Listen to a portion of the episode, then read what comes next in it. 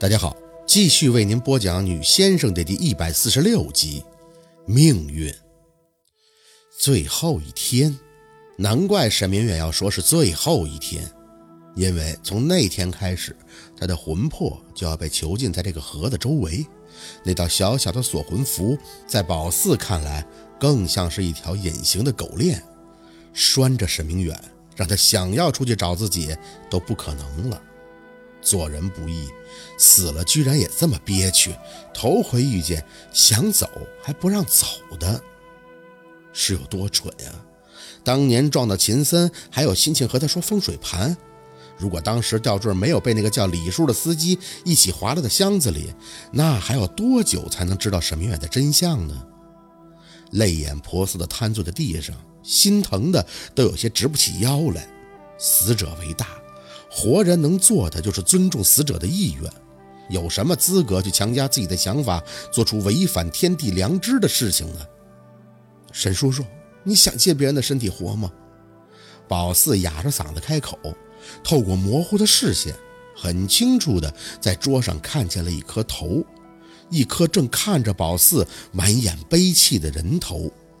宝四大力地擦着脸上的液体，只希望能在这一刻仔细清楚地看清他的五官。沈明远满眼含泪看着宝四，缓缓地合上眼皮，一颗头在桌子上左右轻轻地晃动。心碎，没有脖子和身体，连摇头这么简单的动作都显得无力和单薄了。宝四用力地咬唇，控制自己的情绪。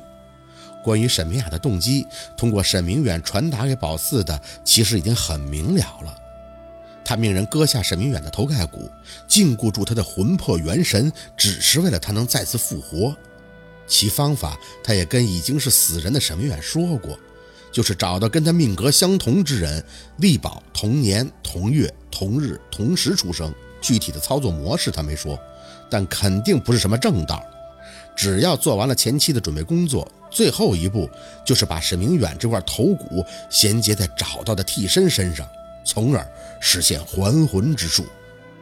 只要成功了，那沈明远就会以替身的名义重新复活，而那个替身元神皆灭，下场也就跟那个同学张婷一样，魂飞魄散，永不超生。如果沈明远想活，那沈明雅作为姐姐这么丧尽天良的帮他，宝四暂且可以理解。可是沈明远不想啊！不管是在宝四身上表达出的意愿，还是宝四自己的发问，他都是不想。他知道这是害人性命，是踏着别人的尸体重生。宝四不明白。既然沈明远都不愿意，那沈明雅为何还要如此的一意孤行？此等大孽，就算是今生不报，来世也必入畜生道，令人宰割口食啊！小四宝，我知道这是造孽呀。我活着不会伤害人性命，我死了更不想去借着谁的身体活下去。做人怎么能那么自私啊？既然我走了，我就想安安稳稳的上路。宝四大力的点头，我懂沈叔叔，我懂你的心思。他悲戚的看着宝四，我一直欠你姥姥一句对不起。我想回去看你们的，可是我气弱呀，没办法让你看到我，也进不去你家的院子。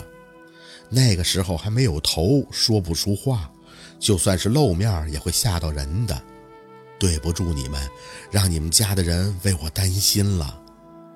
宝四捂着嘴，控制不住的哭。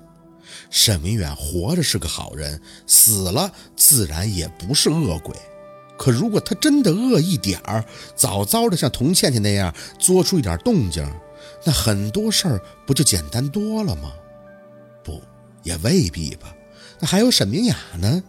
一个怕他闹出动静吓到自己儿子的沈明雅呀，沈叔叔，我不知道你走的这么惨，我真的不知道。我姥姥她，姥姥她也走了。他默默的流泪，满眼的无望。我对不住他老人家了。如果我去下边了，我一定会当面跟他赔罪的。九年了，我不是说不出话，就是被困在这里。要不是看见你的东西，我真不知道要怎么办。你帮帮叔叔吧，我只是想见见陆二，想最后再摸摸他，抱抱他，求求你，你帮帮我吧。宝四脑袋哭得都不好使了，能做的就是点头，说不出话，只能用鼻音不停地嗯着。嗯嗯，小四宝，叔叔走错一步，就不能再回头了。秦森也是个好孩子，他也想帮叔叔上他的身，让陆二看看。可是他是男孩子，叔叔只剩这一颗头了，气弱，实在是上不去呀。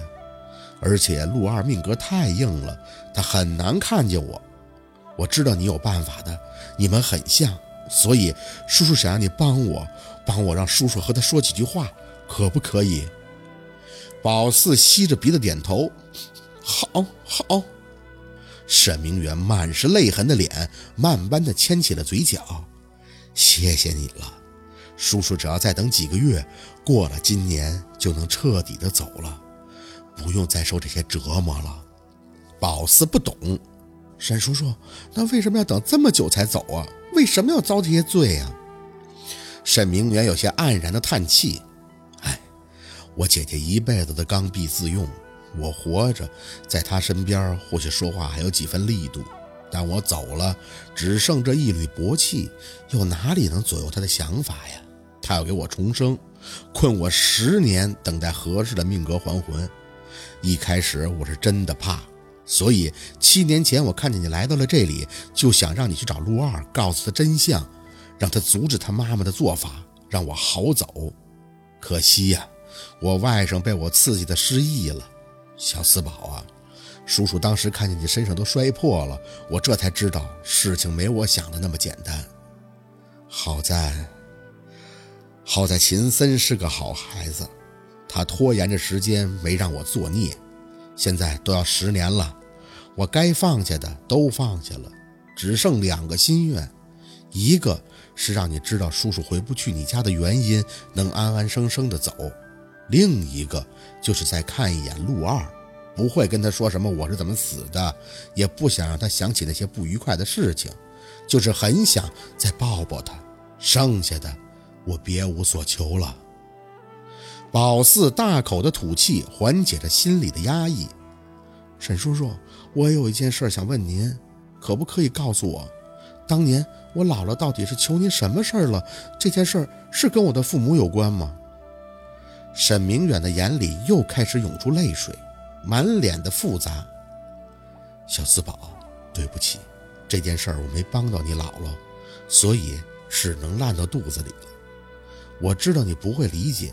但是我真的不能说，如果将来真的发生了你姥姥求我的事情，那我想陆二，我的外甥一定会帮你的，他不会袖手旁观的。宝四听着沈明远的话，也只能点头。话已至此，也就不能再多问了。他的立场，宝四也能理解，毕竟沈明雅是他亲姐姐，你让他说自己姐姐跟夏文东有什么难以启齿的感情，好像真的很难出口。沈叔叔，那你既然早就知道吊坠是我的，为什么不直接跟秦森讲你认识我，想借由我去看陆陆他哥哥呢？他还是叹气，哎，秦森是个好孩子，但是人心难测呀。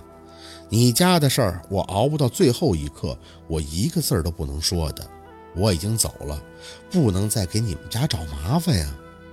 那您知道秦森早就猜到你车祸前来我家治过病的事儿吗？他合上双眼，仍旧默默的流泪。他猜不猜得到都不重要，我清楚我的事儿跟你们家无关，这是我的命，不管说到哪里都是我欠你们家的。小四宝，你们家的恩情我来生必报。